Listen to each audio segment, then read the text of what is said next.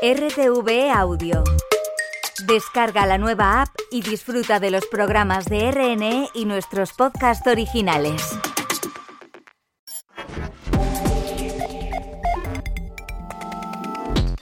Dos años de la guerra de Ucrania. Dos años en los que nuestros compañeros de Radio Nacional, Televisión Española y RTV Noticias han estado en Ucrania para contar la guerra, desde Leópolis, Kiev o el Donbass. Hoy, en el diario de Ucrania,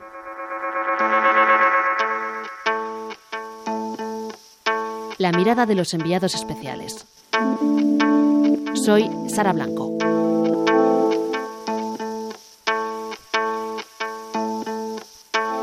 Fran Sevilla, enviado especial a Ucrania de Radio Nacional de España. Fran, ¿qué tal? Hola Sara, ¿qué tal? Fran, cuéntanos, ¿dónde estás? Pues mira, ahora mismo estoy en, en, Kramatorsk, en la ciudad de Kramatorsk, en el corazón del Donbass. Esta es la capital administrativa de la provincia de Donetsk, capital administrativa porque la capital de la provincia, que se llama como igual Donetsk, pues está ocupada por los rusos y esta es la principal ciudad eh, que todavía está bajo control ucraniano en el Donbass. No estás realmente, si miramos el mapa, no estás muy lejos de, de. Eh, cuéntanos un poco qué estás viendo en la zona, qué ánimos hay después de, haber perdido esa localidad. Bueno, pues eh, evidentemente la caída de, de ha sido muy simbólica. Eh, hay que recordar que ha sido eh, la principal victoria rusa desde hace casi un año, desde la toma de Bakhmut en mayo del año pasado así que tiene un efecto evidentemente estratégico eh, en el terreno militar, pero tiene sobre todo un efecto de moral para los rusos. Y, y de hecho, bueno, pues los rusos, las tropas rusas están intentando aprovechar eh, el momento, ese efecto de la toma de, de reforzando sus posiciones y tratando de avanzar en, otros sectores del frente y bueno, para los ucranianos pues el efecto ha sido el contrario, claro, un efecto en cierta medida de de cambiar de estrategia y pasar de lo que era una ofensiva que eh, desde pues de muchos meses no se ha concretado en triunfo sobre el terreno a una estrategia defensiva, ¿no? A reforzar sus posiciones para impedir que los rusos puedan eh, seguir avanzando. Es evidente también, ¿no? Que tiene un efecto moral, como te decía, y, bueno, pues el presidente Zelensky y el alto mando están intentando de alguna manera evitar que pueda haber una desmoralización, pero claro, a nadie se le oculta que en estos momentos, y eso lo han reconocido Zelensky y lo reconoce el alto mando, sobre el terreno Rusia eh, tiene ahora mismo una superioridad clara en cuanto a armamento, en cuanto a munición y en cuanto a soldados, y evidentemente, pues Ucrania está en un momento muy difícil. Eh, muy cerca del frente, Fran. Eh, ¿Qué se comenta respecto a la nueva ley de, movilización? ¿Hacen falta más soldados? Hace falta más soldados y es un asunto bastante polémico y en el gobierno pues no está logrando una respuesta eh, como quisiera de, un eh, masivo, una respuesta masiva de, jóvenes dispuestos a ir al frente. Si recuerdas a Sara cuando comenzó la invasión hace dos años, eh, inmediatamente cientos de miles de voluntarios, 500.000, se presentaron para acudir al frente. De hecho, en aquel momento ni siquiera había suficiente armamento para, para armarlos a todos. Sin embargo, ahora es lo contrario. Ahora hay una escasez tras dos años de guerra, tras eh, una gran cantidad de bajas, eh, pues hay escasez de, hombres en el frente eh, y, mm, y, los que están, pues están muy fatigados, llevan mucho tiempo, meses, eh, sin parar de combatir y, y, no hay un reemplazo para ellos y eso es un elemento que preocupa sin ninguna duda. Así que, bueno, pues eh, el gobierno trata con, con, ese nuevo reclutamiento de reforzar a las tropas en, el frente, pero, pero la situación es difícil. Fran, cuéntanos un poco eh, qué es lo que estás viendo, cómo es el Donbass, esa, esa zona que es la más castigada por, por la guerra, por, por, los bombardeos. Desde el principio en el diario de Ucrania quisimos saber un poco cómo, cómo era esa zona. Eh, ahora, dos años después, aún más castigada, ¿qué, qué queda en el Donbass? Bueno, mira, lo primero que hay que decir es que es una guerra ahora mismo eh, eh, y mmm, vamos a ver cuál es el efecto de Abdivka, pero no parece que vaya a ir más allá ¿no? de, de un efecto momentáneo. Ahora mismo es una guerra enquistada, es una guerra de posiciones, una guerra de trincheras, te puedo decir y relataros el, el, paisaje que vemos ahora mismo. Estos días ha estado eh, nevando intensamente y es un, paisaje de, campos yermos cubiertos de nieve, completamente blancos, ¿no? Eh, de un frío, por supuesto, eh, enorme, ¿no? es complicado estar en, en las trincheras en estas condiciones, pero así es, es una guerra, una guerra de trincheras. Y, y es curioso porque se parece mucho, es muy similar a lo que fue la Primera eh, Guerra Mundial y no a la Segunda Guerra Mundial. Una guerra de posiciones, de trincheras, de, de, disparos de artillería, etcétera, no como la Segunda Guerra Mundial, que fue una guerra de movimientos, de avances, de retrocesos. Aquí los avances y retrocesos suelen ser escasos, por ejemplo, en el caso de, de Adivka, pues es la toma de una ciudad, pero no ha ido de momento más allá, ¿no? Pero hay un fenómeno curioso y es que es una guerra eh, muy similar a la Primera Guerra Mundial, pero con un aspecto novedoso de guerra tecnológica del siglo XXI que tiene que ver con la utilización eh, de los drones, eh, de miles de drones muy activos cada vez más y que transforma completamente, ¿no? porque uno ahora está en su posición, en su trinchera y está protegido en teoría de la artillería, pero de repente eh, no ve a un dron que se acerque y que puede descargar una potente bomba. Y en ese sentido mm, hace que sea una guerra diferente. En el Donbass te puedes imaginar, bueno, pues eh, las ciudades están en su mayoría eh, casi desiertas, mm, salvo algunas como Kramatorsk, que todavía mm, mantiene a, a unas 60.000 personas, pero claro, antes de la guerra había 250.000 personas. Pero recuerda también, Sara, que estamos hablando del Donbass y que el Donbass lleva en guerra no dos años, el Donbass lleva en guerra 10 años, desde 2014, hace dos años de la invasión rusa, pero antes hubo la guerra de 2014 del movimiento de los separatistas prorrusos eh, y la situación eh, se ha quedado enquistada en, en esas líneas fronterizas. Ha cambiado algo desde hace dos años en cuanto a que Rusia ha ocupado buena parte del territorio, pero la situación sigue siendo muy similar eh, hay una fatiga de guerra entre la población y aún así, estos días hablando con algunas personas aquí, pues nos decían que consideran que la guerra se va a eternizar, que siempre va a haber un estado de guerra y que va a ser muy difícil en algún momento eh, una negociación que permita alcanzar algún tipo de acuerdo de paz. Fran, eh, eh, cuéntanos eh, qué tipo de vida hay en Kramatorsk, una ciudad de 60.000 habitantes, más o menos decías, tan, tan cercana al frente y, me imagino que hay bombardeos constantes, sirenas. cuéntanos cómo, cómo es la vida así. Pues es una vida a la que la gente se ha ido acostumbrando, como tú bien dices, las sirenas suenan continuamente, eh, por la noche se impone el toque de queda a partir de las nueve, pues, eh, hace una oscuridad absoluta, un silencio total que es roto solo por eh, las alarmas antiaéreas y por los bombardeos que efectivamente son intermitentes. ¿no?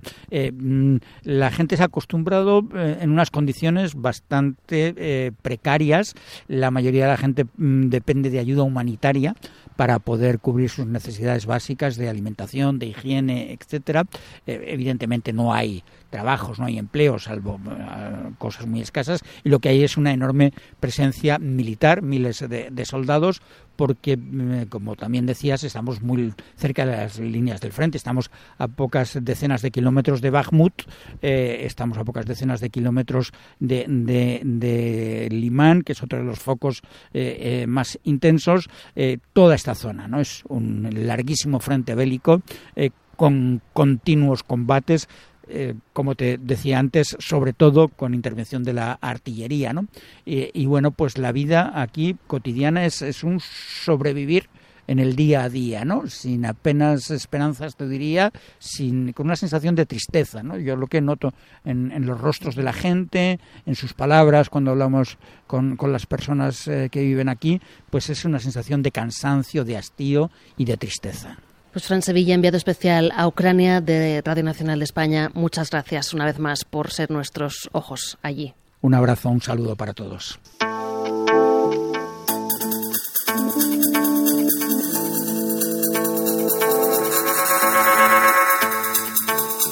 Aurora Moreno, enviada especial a Ucrania de Radio Nacional de España, ¿qué tal? Hola, buenos días. Y Laura Gómez, enviada especial de RTV Noticias a Ucrania. ¿Cómo estás, Laura? Hola, ¿qué tal? Oye, ¿dónde estáis ahora? Pues ahora estamos exactamente en Kiev, en la capital ucraniana, eh, realizando pues distintas entrevistas eh, con políticos, con responsables, por ejemplo, de todo el, sistema y la infraestructura energética, que es vital para el funcionamiento de toda la vida en Ucrania, con los ciudadanos, en fin, eh, con familiares de desaparecidos, con toda la gente que consideramos que puede ofrecernos una, una visión, un punto de vista de cómo está la situación ahora aquí en Ucrania. Laura, es tu primera cobertura sobre el terreno. Eh, cuéntanos tus impresiones porque habías hecho información de Ucrania, pero desde aquí, ¿cómo estás viviendo el estar ahí? Bueno, pues por ahora solo he estado en, en Leópolis, que está a unos mil kilómetros del frente, y, también en Kiev y, sus alrededores. Em, en Leópolis la sensación es como estar en un país completamente diferente porque apenas hay ataques y la gente hace una vida normal. Está en la calle, eh, los restaurantes y las cafeterías están abiertos, llenos de gente. Lo único es que hay un, toque de queda a las 12 y unas horas antes en las calles de la ciudad apenas hay gente. Todo el mundo se va a sus casas. Em, en, la, en la capital es algo similar, con, con, la única diferencia de que en vez, de vez en cuando eh, suenan las sirenas. Eh, pero, por ejemplo, ayer vimos a jóvenes tomando cervezas en la calle y, gente dando un paseo antes del toque de queda. Entonces, llama mucho la atención cómo la gente está, está acostumbrada y continúa con su vida de una forma muy diferente a la que viven las personas más cerca del frente. Y, Laura, me imagino que ya habrás escuchado las primeras sirenas, ¿no? Sí, sí, hemos escuchado un par de veces, eh, pero vamos, ya te digo, la gente está muy acostumbrada y cuando suenan las sirenas, eh, claro, yo me esperaba que, hubiera algo de, nervios, pero no, la gente está muy tranquila. Justo nos pilló eh, en un colegio que nos estaban enseñando el refugio que acababan de, construir y, bueno, los niños entraron, los niños de la guardería entraron en el refugio de una manera muy ordenada y, tranquila. Entonces, eh, eso sí que, sí que me ha sorprendido. Aurora, ¿tú te acuerdas de la primera vez que fuiste a Ucrania? Eh, sí, la primera vez que llegué aquí a Ucrania, eh, bueno, no era la primera vez, pero habíamos estado ya unos días antes, cuando empezaban a barajarse distintas fechas en las que podría llevarse a cabo la, invasión por parte de Rusia. En las primeras fechas previstas no pasó nada, estuvimos en la frontera con Bielorrusia, por donde después entraron los tanques en rusos y entraron las tropas del Kremlin. Eh, estuvimos allí y después ya en esta, en la segunda fecha que más o menos se planeaba, en esa sí se produjo realmente la invasión y estábamos en Kiev cuando en la madrugada del 24 de febrero comenzaron a caer las primeras bombas que llegaban pues en los alrededores de la capital, precisamente en la carretera que viene desde Cherniv, desde el norte y donde hay varios, eh, varios cuarteles del ejército ucraniano. ¿Cómo ves ahora el país? Has estado ya varias veces en, en todo este tiempo. ¿Cómo, ¿Cómo ves el cambio respecto a las últimas veces que habías estado? Bueno, en aquellos momentos cuando comenzó la guerra la situación fue de caos total, de pánico. La gente, sobre todo aquí en Kiev y en algunas otras capitales ucranianas, huía con lo primero que tenía, es decir, que apenas se cogía ni siquiera equipaje. Otros que no tenían un vehículo propio, pues iban a la estación de tren, a las estaciones de autobuses, en fin, una avalancha de gente que se convirtió en refugiados, en miles de refugiados que huían. Después el país eh, cayó en una situación de movilización, los centros de reclutamiento estaban llenos, había filas enormes de voluntarios que querían ir al frente a luchar, mucha energía, mucha voluntad, pero muy pocos medios. Después llegó ya el apoyo internacional la gente acostumbró, se acostumbró a vivir, eh, pues muchos de ellos prácticamente pasaban el día en el metro, refugiados, porque los bombardeos eran continuos. La gente tenía una, fuerte sensación de, estar en una guerra, soportando una invasión y un sentimiento muy fuerte de resistencia. En poco tiempo, la verdad es que ya prácticamente desde, mayo del año pasado la situación ya vimos que estaba, que estaba cambiando, porque las ciudades empezaron a levantar, sobre todo por Odessa y aquí en que también vimos que empezaban a levantar levantarse las barricadas, que ya no había esos sacos terreros por todos los sitios, muchos checkpoints dentro de las ciudades ya también se levantaban esas barreras que había con erizos también se quitaban. La gente empezaba a adaptarse pues a una no normalidad, pero a una situación de guerra en la que bueno, había que vivir y todo el mundo intentaba no recuperar su vida, pero sí intentar hacer una vida lo más normal posible, encontrar trabajo que era lo más difícil y bueno, sobrevivir, lo que se dice sobrevivir. Ahora la situación ha ido bastante a mejor, ahora como te decía Laura, aquí en Kiev, por ejemplo, la situación pues eh, apenas te recuerdas salvo las sirenas y algún otro otro detalle apenas te recuerda que estamos en una, la capital de un país que está en guerra. Los ucranianos nos dicen que, bueno, han pasado pues del orgullo a la tristeza, después a la desesperación, vuelta al orgullo, de ahí al dolor. Son dos años ya de guerra, no esperaban que costara tanta sangre, tantos esfuerzos, tantos sacrificios y lo peor es que de momento no ven el final. Sin embargo, a pesar de esta desesperación, de esta incertidumbre que no les deja planificar el futuro ni hacer nada, pues nos dicen que no están dispuestos a ceder territorio, a ceder nada de su país a cambio de paz con, con los rusos, a cambio de terminar ya con esta guerra. Y luego hay varias polémicas que se han abierto por ejemplo, pues el tema del reclutamiento, porque claro, ahora eh, Ucrania se enfrenta a una situación en el frente en la que, bueno, necesitan combatientes. Ha habido muchas bajas por parte de ambos bandos. Se calcula que por parte de Ucrania son cifras que se, que se mantienen en secreto, pero bueno, se calcula que al menos unas personas, unas 120.000 personas han muerto o resultado heridas en el lado ucraniano, más de 220.000 en el lado ruso Ucrania necesita reforzar eh, todo, todo, su frente, toda su línea de, de, combate con nuevos reclutamientos, pero se está encontrando con muchísimos problemas porque las oficinas de reclutamiento están vacías. Prácticamente esas largas filas de voluntarios que veíamos al principio de la invasión ahora no están. La mayoría son gente que va allí con documentos para justificar por qué no pueden ir a combatir, por qué no pueden ir al frente, porque todos tienen algún familiar, algún conocido que ha muerto, que ha resultado herido, mutilado y entonces pues no quieren, lógicamente, al frente, como nos decían también en la mm. oficina de reclutamiento. Al final lo que queremos todos es vivir, no queremos ir allí, pero claro, alguien tiene que defender el país. De hecho, eh, creo que habéis hablado con un diputado del Parlamento ucraniano del partido de Zelensky, pero muy crítico con Zelensky y que creo que ha votado en contra eh, de esa nueva ley de reclutamiento. Sí, efectivamente, es eh, un diputado del partido de Zelensky, del servidor del pueblo, se llama Georgi Masur, Masurkov, y lo que nos decía es que él opina, por, lo, por, la, por la información que tiene, que le he ido llegando de distintos puntos, que no hace falta reclutar ni a medio millón de personas, como pretende el presidente Zelensky, ni siquiera un millón. Lo que tiene que hacer o lo que se tendría que hacer es reorganizar mejor los medios humanos y el material que se tiene y utilizarlo de forma más eficaz y que esta nueva, esta polémica ley de reclutamiento que, divide y polariza a la sociedad ucraniana, lo único que va a conseguir es que haya más refugiados, o sea, una nueva oleada de refugiados, y empeorar, empeorar todavía más la situación económica. Contadme un poco cómo habéis planteado esta cobertura eh, en este aniversario de, de, los dos años de guerra. Me habéis dicho un poco lo que habéis estado haciendo estos días, qué tenéis pensado hacer.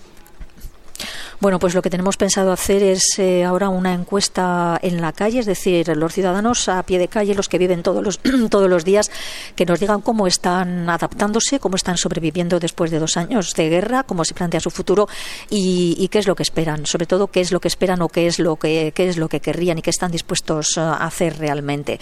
Y también queremos eh, hablar con responsables del sector energético, porque también está en crisis. Este este año no está tan golpeado como el pasado por los ataques rusos, también ha habido algunos, pero no tantos como el año pasado, y además es un sistema energético que está muy envejecido, es obsoleto y cuando acabe la guerra, realmente Ucrania va a necesitar relanzarlo porque va a necesitar eh, un, pues generar muchísima energía para todo el sistema económico, para todos los ciudadanos.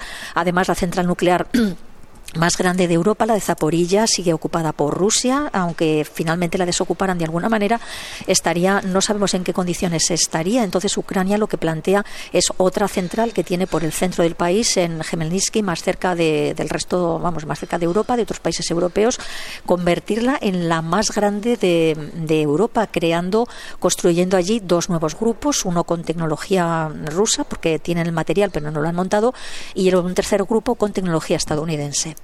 Laura, comentabas antes que habéis estado en una escuela. ¿Qué os dice la gente de los dos años de guerra? Sí, estuvimos en, una escuela, estuvimos hablando con una ONG que se llama Gurtum, que, bueno, lo que ha hecho ha sido que mm, ha reconstruido esas escuelas en, Ostomel, que está muy cerquita de, Kiev y a unos kilómetros de, la zona de, bueno, está por la zona de Bucha, Irpin, que fue una de las zonas más afectadas al inicio de la guerra.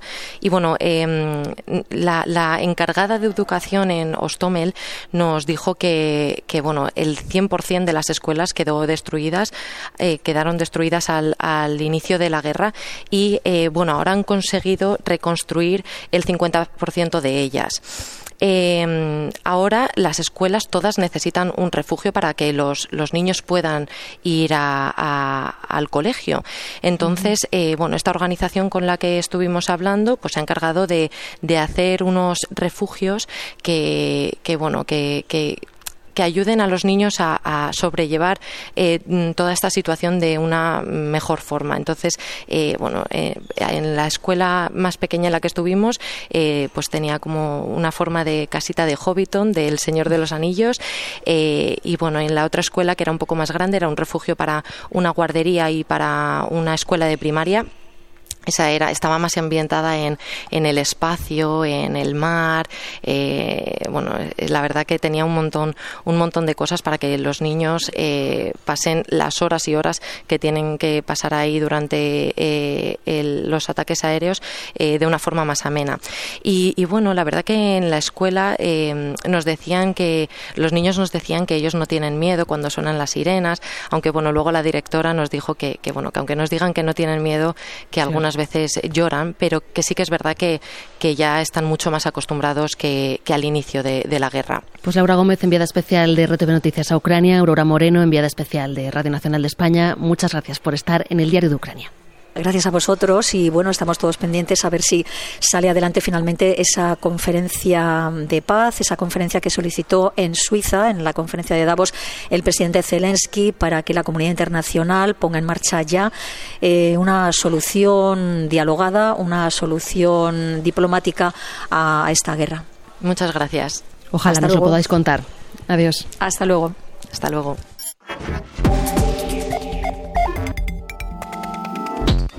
Así terminamos una semana de podcast diario, una semana especial en el Diario de Ucrania por el aniversario de la guerra.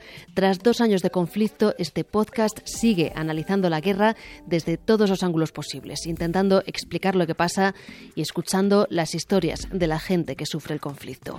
El Diario de Ucrania es un podcast producido por el equipo de audio digital de RTV Noticias. Seguimos el próximo miércoles. Adiós.